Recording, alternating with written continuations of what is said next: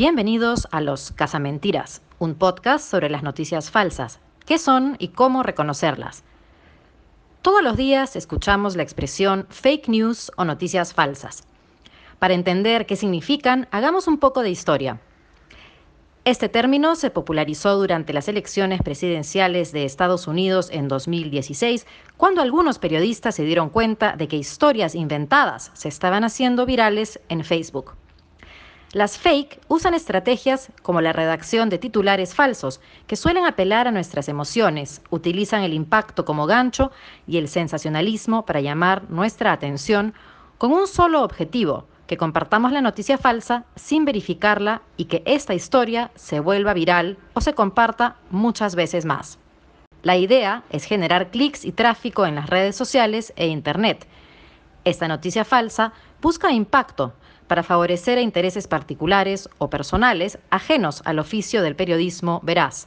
Viralizar fake news puede darle millonarias ganancias a los que las generan, favorecer puntos de vista parcializados y pueden hacer mucho daño también.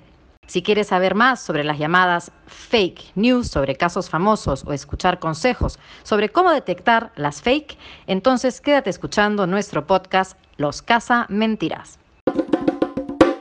Bien amigos, ahora en los Casamentiras vamos a abordar una historia, una historia de fake news que puede ser aterradora. Aterradora por el nivel de credibilidad que se le dan algunos medios que lo único que hacen es básicamente desinformar al público. El caso de Carlos Merlo, un community manager mexicano que empezó su carrera siendo justamente el encargado de las redes sociales de la banda Molotov, y que después derivó más bien en otros intereses, intereses que están relacionados con la política. Este personaje fundó una empresa llamada Victory Lab. Victory Lab se encargó de producir muchos periódicos virtuales para poder fabricar mentiras, así como lo estoy diciendo. Increíble. Llegó a obtener 17 oficinas con un personal de 12, 15 personas. Todos millennials, todos chicos jóvenes, todos chicos básicamente con la intención de ganar dinero fácil en un trabajo de esta naturaleza, un trabajo que tiene que ver básicamente con las computadoras y el Internet.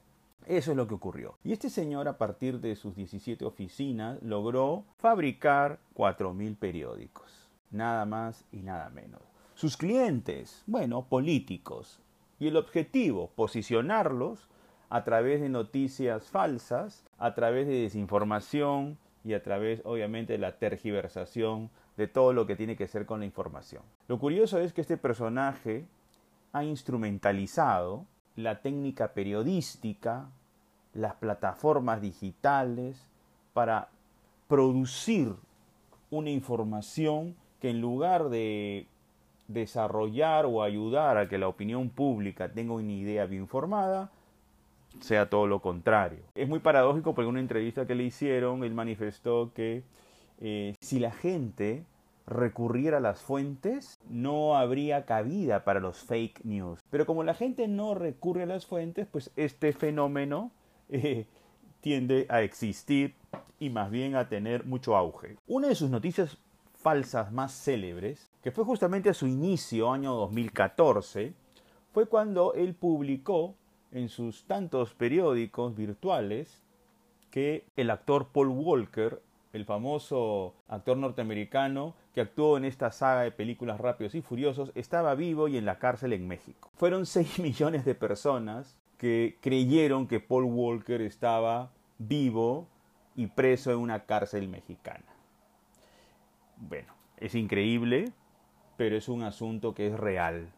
Por eso hay que tener mucho cuidado con toda la información que uno puede tener o, la información a la cual uno se aproxima en las redes sociales. Bien, espero que esta historia les haya ayudado y nos ayude un poco a reflexionar que hay pues personas inescrupulosas que viven de formular información falsa que tener mucho cuidado. Un fuerte abrazo.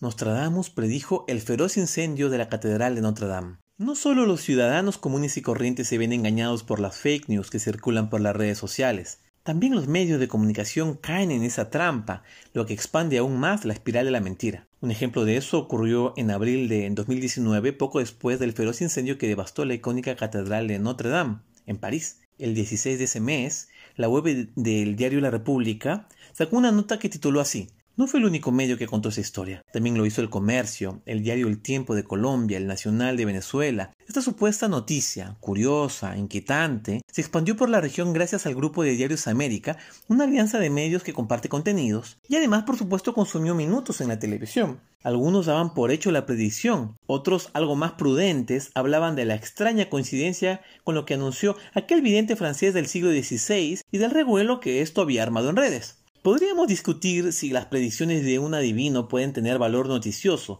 pero lo más interesante de este caso no es eso, sino de dónde vino la información. Un símbolo de la cristiandad en Francia o España arderá en fuego purificador. Nuestra Señora llorará por todos nosotros y brillará en la lejanía. Los medios que cubrieron ese ángulo del incendio basaban su argumentación en este texto atribuido a Nostradamus. Con la entrada de la primavera, una iglesia de todos los tiempos arderá por los pecadores. De hecho, la coincidencia con lo que ocurrió en París es asombrosa, lo suficiente para hacer salivar a los aficionados al esoterismo. El problema es que Nostradamus nunca dijo eso. Los medios se limitaron a repetir lo que otros medios a su vez publicaron sin detenerse a verificar la información. Quien sí lo hizo es el periodista Diego Salazar que nos cuenta esta historia en su blog No hemos entendido nada. Él buscó en la red las menciones a esta supuesta predicción y no encontró nada antes del incendio. Luego descargó y revisó el libro de las profecías de Nostradamus y tampoco encontró nada, ni en el original en francés, ni en una edición en español. Tampoco había nada en ninguno de los almanaques que publicó Nostradamus. Nada de nada. El origen del fragmento que estuvo circulando por la prensa fue un tuit. Sí, un tuit posteado por una mujer colombiana, una desconocida, que se presentaba a sí misma como opinóloga y que logró saltar a los medios informativos gracias a periodistas que no hacen su trabajo. En este programa de Casamentiras no solo has escuchado una definición muy clara de lo que son las fake news o noticias falsas y sus peligros, sino también ejemplos que en muchos casos suelen tener éxitos lamentablemente. Pero con toda esta información que te hemos dado ya podemos estar preparados para advertir cualquiera de estas informaciones falsas. Pero para reforzarlo aquí te damos algunas recomendaciones para que nadie te sorprenda. Uno de los principales errores es que muchas veces nos quedamos solamente con el titular. En realidad resulta clave revisar todos los detalles de la nota periodística. No es raro que el titular contenga información o datos destinados solamente a llamar la atención y cuando lees el resto de la noticia te das cuenta de que no era del todo acertado. Otra idea es que busques las fuentes. ¿De dónde sale esta información? ¿Algún estudio o fuente importante avale lo que estás leyendo? Y claro, también debes saber dónde lo estás leyendo. ¿Es un medio con cierto prestigio o se trata de un dato que apenas has recibido a través del celular o las redes sociales? Si te llama la atención esa noticia, ¿por qué crees que no la publican los principales medios de comunicación? Pero ojo, también es un buen ejercicio contrastar la información. Si una noticia muy llamativa o alarmista solo aparece en un medio, hay que buscar ser algo escéptico y tal vez hacer una rápida búsqueda a través de Internet. Y por último, no reenvías o difundes información que no hayas logrado confirmar. Uno de los grandes problemas es que recibimos una gran cantidad de información a través del celular y es muy probable que la enorme mayoría de estas noticias o datos que recibas sea justamente eso, una fake news. Así que ya sabes, a cuidarse de estas noticias falsas y no dejarse sorprender aprender.